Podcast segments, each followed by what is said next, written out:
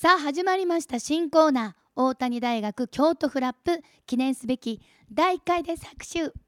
パタパタパタパタパタ。さあこのコーナーでは一般的に知られていない知りたい京都伝えたい京都をご紹介してまいります。毎回大谷大学の賢者先生方から京都の隠された魅力を大谷大学の情報とともに教えていただきます、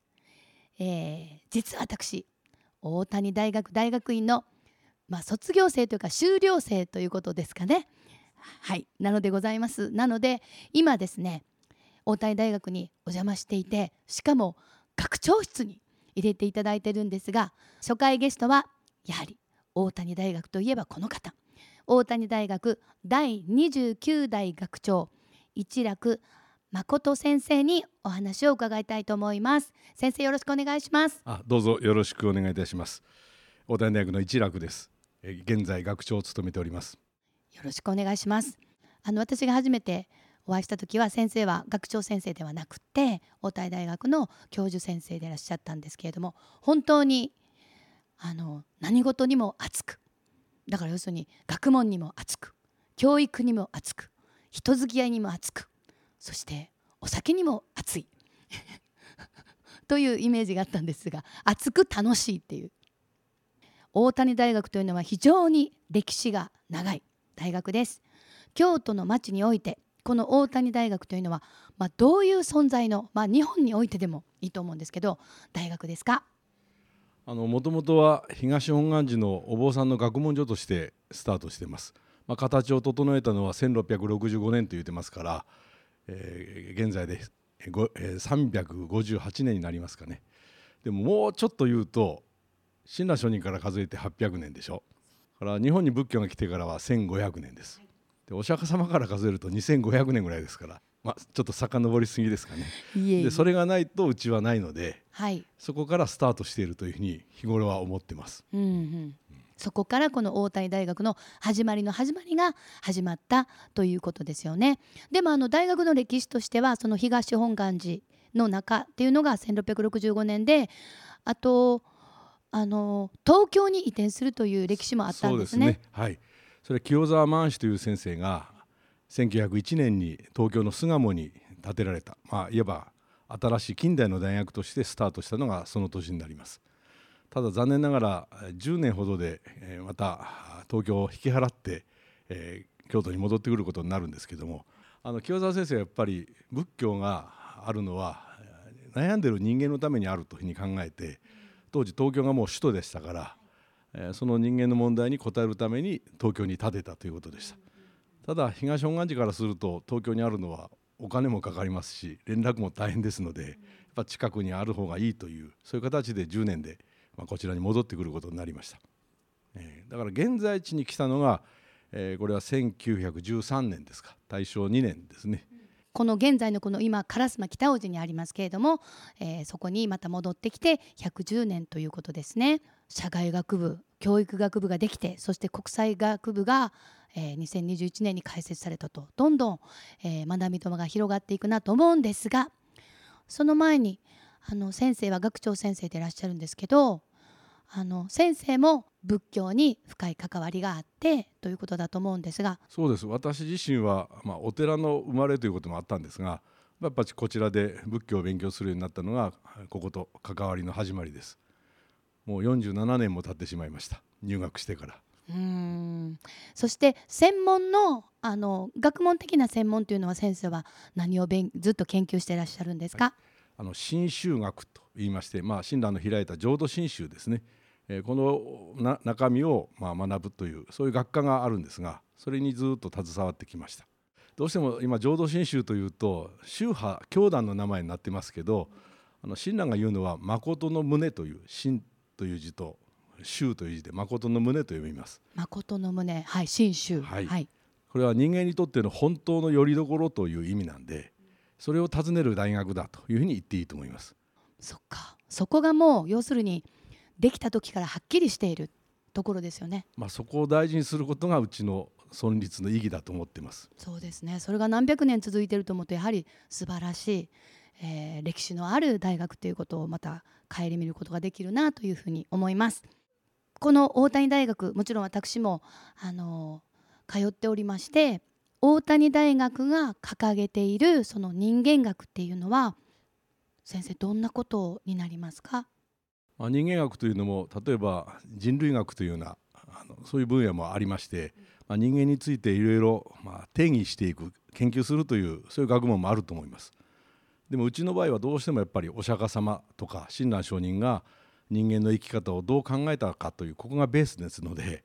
まあ、人間について定義をしたいというよりは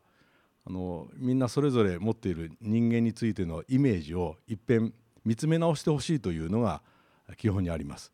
だから問いなんですね例えば「あなた人間ですか?」というふうに言ったらほら怒られますよね。なんで変なこと聞くんやと言われるかもしれません。もちろんそうですよとお答えになることが多いかなとうん、でもなんか事件を起こした人を見るとあんなことするのは人間じゃないというような言い方しますよね。しますねやっ。ぱイメージとしてみんな人間のラインというかこれをやっちゃ人間じゃないだろうって持ってますよね。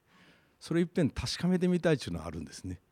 だからどう生きたら人間らしいと言えるのか、うん、えーあるいは人間とは何だろうかというそういうことを自分の生き方に結びつけて考えてほしいんですね。それをやはりその考えるということと何だろうかというふうにずっとまあ問い続けていくっていうことがやっぱりあの大谷大学がまあ理念の一つとして掲げている人間学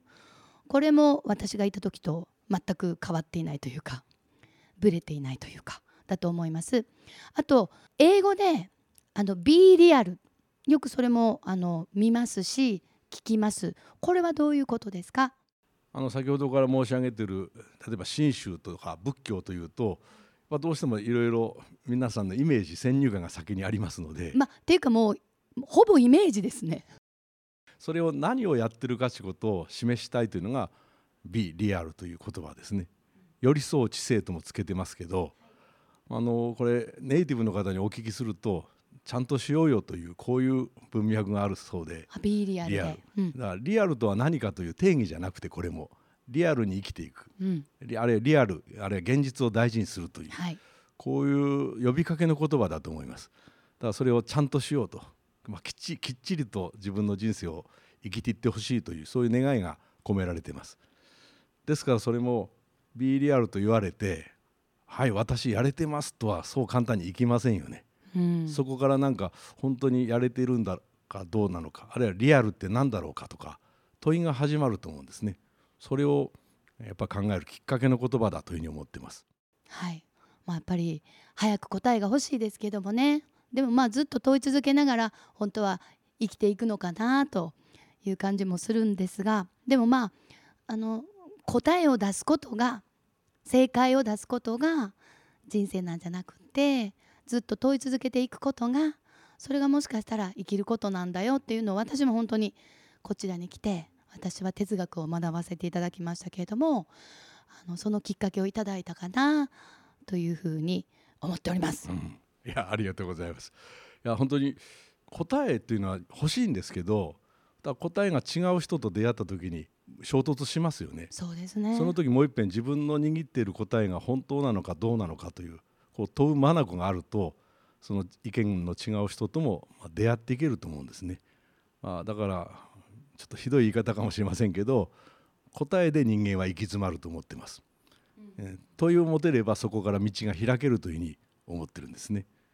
だからそれが問い続けるというとなんか答えのないことを一生やるのかと言われそうですがその自分の答えを見つめ直すというそういう意味の問いが大事だと思っています。そうですね。別にずっと迷うとか悩むとかそういうことではなくてということだというふうに思います。はい、ありがとうございます。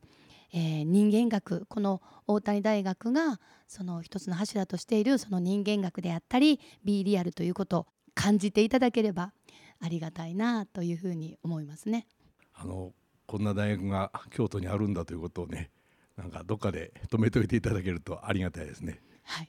しかもめちゃめちゃアクセスがいいという。あそれは言えますね。あの雨降ってても濡れずに教室行けますから。そうなんです、はい、地下鉄バッと上がったらね、はい、そこにそういうあの生きるってどういうことなのかなっていう問い続けることの種がいっぱいあるっていう、えー、そういうところではないかなというふうに思います。さあそれでは最後になりますけれども聞いてくださっている方に京都の魅力そして大谷大学の魅力を。あの初めにちょっとお釈迦様からというような遠い話もしましたけど私たちに先立って人生に悩んだり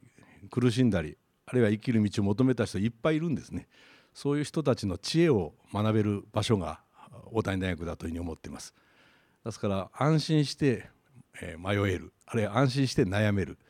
そういう仲間もいますしそういう意味では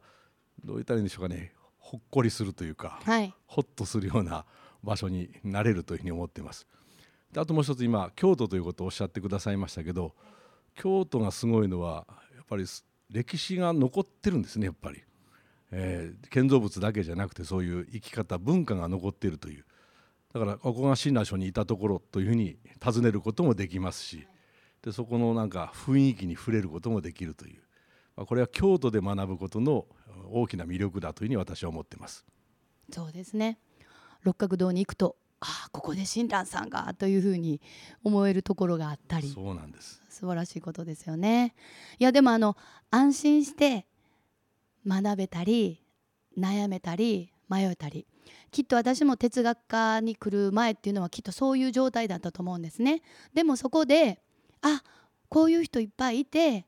みんな学びながら前を向いて未来に向かって歩いていってるんだなっていうことを知りながら勉強できたっていうのはとっても人生の糧になったなというふうに思っておりますのでこんな大学があるんだよということをもう一度皆様知っていただいて。どうぞよろしくお願いします。はいということで、えー、一楽先生学長に今日はお話を伺いました。どうもありがとうございました。ありがとうございました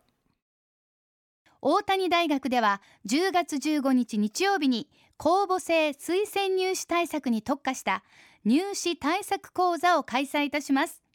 本講座では小論文型入試と2教科型入試英語と国語の模擬試験と解説を行い小論文型入試の解説は大谷大学の教員が。2教科型入試英語国語はなんと河合塾の講師が解説を行います。